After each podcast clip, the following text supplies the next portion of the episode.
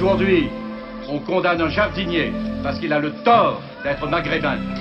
Bonjour, c'est Nicolas Poincaré. Bonjour, c'est Fabien Randry à Narissoa. Omar m'a tué. Ces quelques lettres tracées à l'aide du sang de Guylaine Marshall il y a 30 ans appartiennent à l'histoire. Ces mêmes lettres qui l'accusaient pourraient bien aujourd'hui innocenter Omar Haddad. Une nouvelle expertise ADN fait état d'empreintes de quatre hommes non identifiés. On vous explique.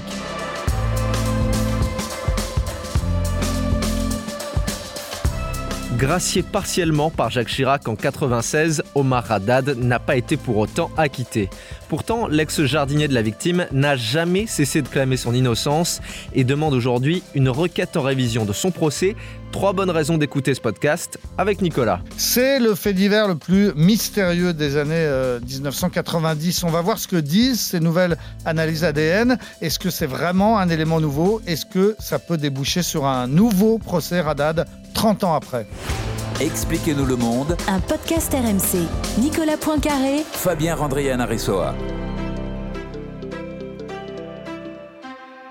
Déjà, il faut qu'on commence par vous rappeler le fond de cette affaire. Il y a 30 ans, le corps de Guylaine Marshall, qui était une riche héritière, était retrouvé dans sa villa près de Cannes. Et quand on dit 30 ans, c'est pas 30 ans environ, c'est 30 ans exactement, hein, puisque le corps avait été retrouvé le 24 juin 1991, et c'est ce, jeudi 24 juin 2021 que la défense a déposé une nouvelle demande en, révision. Alors effectivement, Guylaine Marshall, c'était une, une veuve, une riche héritière qui habitait une très belle villa à Mougins, c'est sur les, hauteurs de Cannes.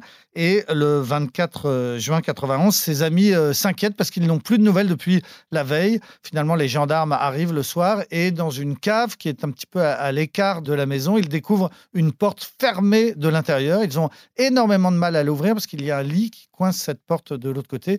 Ils l'ouvrent et ils découvrent le corps donc de la vieille dame couchée par terre. Et puis ces deux inscriptions absolument euh, mystérieuses. La première sur la porte qui dit Omar m'a tué, tué ER à la fin, donc avec une faute d'orthographe, et puis une autre sur une autre porte, une autre inscription qui dit la même chose, sauf que la phrase ne se termine pas, c'est Omar Maté, comme si la, vieille dame n'avait pas eu la force d'écrire une deuxième fois cette euh, dénonciation. Alors, il y a un Omar dans l'entourage de la vieille femme, c'est Omar Radad, c'est un, un, jeune homme, il a 29 ans à l'époque, il est marocain, il parle à peine français, il a été un peu pris sous son aile par la vieille dame et il va aussitôt être accusé. Pour les enquêteurs, c'est assez fléché. Omar, le jardinier s'appelle Omar, ce sera pour lui, mais qu'est-ce qui l'accuse d'autre?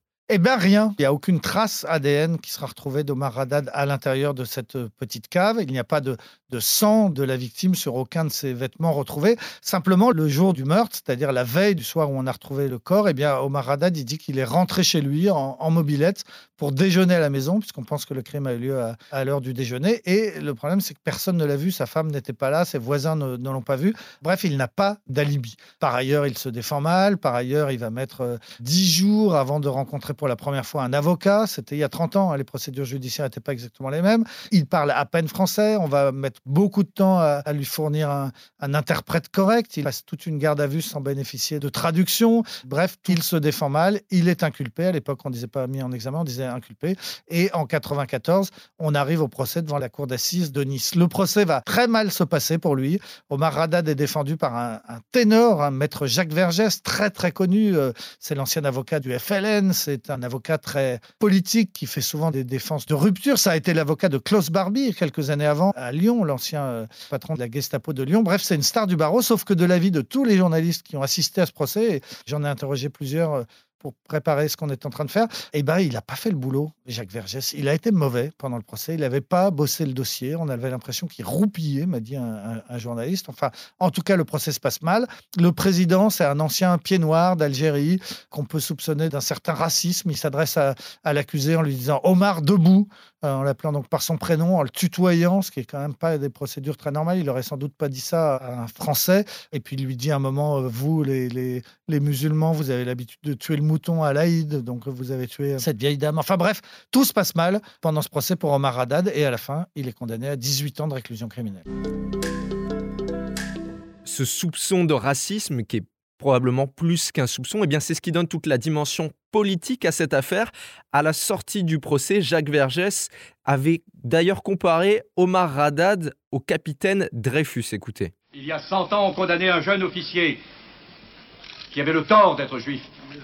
Aujourd'hui, on condamne un jardinier parce qu'il a le tort d'être maghrébin. Autant peut-être que Jacques Vergès n'a pas été bon pendant le procès, mais sur le côté médiatique et sur toute la dimension politique de l'histoire, là on peut dire qu'il a réussi son coup. Oui, alors effectivement, il a donc juste après le procès, euh, il a euh, attaqué un nouveau combat pour essayer d'obtenir la, réhabilitation ou, la révision du procès. Et là, effectivement, il, a été meilleur. Et notamment, l'affaire est devenue très politique lorsque les Marocains s'en sont euh, emparés. L'affaire a eu un très grand retentissement au Maroc, où souvent on disait qu'effectivement, il y avait un Marocain qui avait été victime d'un procès raciste en France. Le roi du Maroc, Hassan II à l'époque, le, le, père de l'actuel roi Mohamed VI, s'en est mêlé. Et il a obtenu de Jacques Chirac une grâce partielle. Donc en 1996, deux ans après la condamnation d'Omar Radad, Jacques Chirac fait un geste et il le gracie partiellement, c'est-à-dire qu'il réduit la peine de presque 5 ans, 4 ans et 8 mois exactement. Ne me demandez pas pourquoi cette précision, ce qui est bien que les 18 ans de réclusion ne sont plus que 13 et 13, et eh ben, ça veut dire qu'une fois qu'on en a fait la moitié, on peut être libéré et c'est ce qui va se passer. Donc il est partiellement gracié au Maradad en, en 96, il va encore rester deux ans en prison et puis en, en 98, il est libéré, libéré mais pas innocenté. Hein. Encore aujourd'hui, il est considéré comme coupable du meurtre de Guylaine Marshall. Vu la dimension politique de cette affaire à sa sortie de prison en 1998, toute la presse l'attendait à la sortie, évidemment. Il expliquait la difficulté, sa fatigue d'avoir subi une condamnation et un séjour en prison, lui qui clame encore une fois son innocence. Comment sont passés ces sept ans? Très très mal passés. Parce que euh, c'est pas facile pour quelqu'un innocent de derrière les barreaux. Pour rien, c'est quelque chose euh, mal, très très mal. Aujourd'hui, l'avocat Jacques Vergès est mort depuis quelques années. Omar Haddad est quasiment retombé dans l'oubli. Qu'est-ce qui relance cette affaire maintenant? En fait, en 2014, il y a eu un nouveau texte qui permettait, c'était nouveau, à la défense de demander des actes judiciaires. Et la défense d'Omar Haddad s'est engouffrée dans la brèche et a aussitôt commandé une nouvelle expertise ADN, commandé un spécialiste tout à fait reconnu qui s'appelle le docteur Olivier Pascal, qui exerce à Nantes. Et cet expert a réexaminé les deux portes sur lesquelles on avait trouvé les inscriptions. Omar m'a tué et Omar m'a entre-temps, effectivement, on avait fait beaucoup de progrès en matière d'ADN et on pouvait espérer que il y aurait du nouveau. Et bingo, donc sur la deuxième porte, cet expert affirme qu'il a trouvé 30 traces d'un ADN masculin, d'un homme inconnu, des traces mélangées au sang de Guylaine Marshall. Et puis il a de nouveau trouvé trois fois cet ADN entre les doigts de la victime, comme si quelqu'un avait euh, tenu la main pour écrire cette euh, dénonciation. Donc le docteur Pascal a fait son rapport. Simplement, à l'époque, eh bien, ni le parquet de Nice, ni l'avocate d'Omar Radad ont tout de suite compris qu'il y avait quelque chose de tout à fait nouveau et intéressant dans ce rapport. Et l'affaire a finalement été euh, de nouveau classée par le parquet de Nice. On a clos le dossier euh, une nouvelle fois. Et puis finalement, ce n'est qu'il y a deux ans, en 2019, que la défense a de nouveau demandé à un nouvel expert de se repencher sur ces ADN. Il s'appelle Laurent Brémiot. Il s'est de nouveau penché sur les ADN et il a dit, mais en fait, il y a vraiment quelque chose de tout à fait nouveau. Et simplement, eh il l'a exprimé de façon plus claire. Il a dit oui, il y a un ADN masculin qu'on trouve à la fin de chaque lettre. Cet expert dit clairement que ça peut pas être là par accident, que ça peut pas être un ADN qui est arrivé par la manipulation des pièces, par un expert, par un enquêteur, par un magistrat, par un journaliste. Bon, c'est pas là accidentellement cet ADN. Il est trop mélangé au sang pour pouvoir être là par hasard. Et naturellement, cet ADN a été comparé à celui d'Omar Radad et ce n'est pas lui. Alors, ce deuxième rapport, il date d'il y a deux ans, sauf que, eh ben, il était passé totalement inaperçu. Et donc, c'est ce deuxième rapport qui date de 2019, mais qui vient seulement d'être rendu public. Hein. C'est une enquête signée Lorraine de Fouché et Michel Finn qui a révélé l'existence de ce deuxième rapport et qui sert de base à la défense pour qu'elle ait donc, euh, ce jour anniversaire, ce jeudi 24 juin, euh, déposé une demande en révision.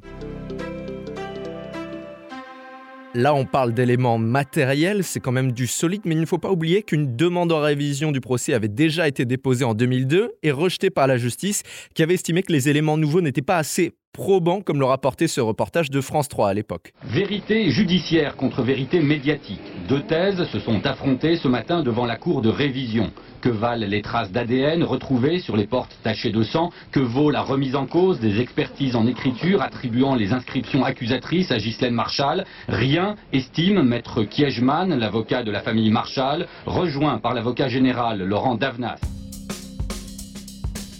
Ce qui donne un peu d'espoir à la défense quand même aujourd'hui, c'est qu'il y a quand même quatre traces d'ADN qui ont été retrouvées grâce à cette analyse. Deux sont jugés pas très probants parce qu'ils euh, pourraient venir de n'importe quoi, ils pourraient avoir été sur les portes avant, etc. Mais deux sont jugés probants. Celui dont on a parlé, donc, qui est très mélangé, avec 30 traces très mélangées au sang de Guylaine Marshall, ça c'est un ADN inconnu. Et puis un autre ADN, là encore mélangé au, au sang, a été retrouvé. Et cette fois, on a identifié, ou plus ou moins, on a cru avoir identifié le propriétaire de cet ADN. En réalité, c'est quelqu'un qui était donc fiché au fichier des personnes recherchées ou condamnées, quelqu'un qui a été en l'occurrence condamné pour des faits de violence. Et le parquet de Nice a dit dans un premier temps, ça match. Donc ça, c'était une information capitale. On avait peut-être pour la première fois l'identité du potentiel tueur de Guylaine Marshall, si ce n'est pas Omar Radad. Sauf que, eh bien, après, le, parquet a, a changé d'avis, a, a, dit, eh bien, effectivement, après nouvelle analyse, c'est pas exactement le même ADN entre cette personne condamnée et l'ADN qu'on a retrouvé sur la porte. Et le dossier a été clos. Sauf que, en réalité, ce que nous disent aujourd'hui les, experts en ADN, c'est qu'ils étaient très, très proches, la trace retrouvée sur la porte et l'ADN de cette personne euh, identifiée.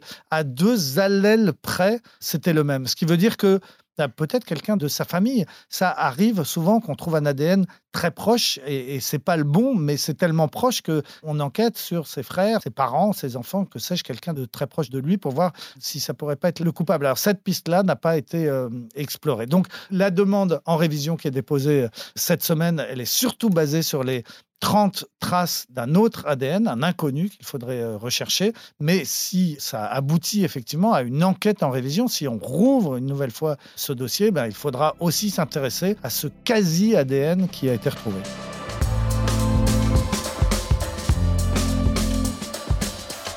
C'est la fin de ce nouvel épisode d'Expliquez-nous le monde. Merci à vous de l'avoir suivi. Si ce podcast vous a plu, abonnez-vous. Nous sommes sur toutes les plateformes de streaming, sur le site et l'application RMC. Parlez-en autour de vous. Prenez soin de vous. À la semaine prochaine. À la semaine prochaine, Fabien. Retrouvez Nicolas Poincaré dans Apolline Matin. Tous les jours à 6h20 et 7h50 sur RMC.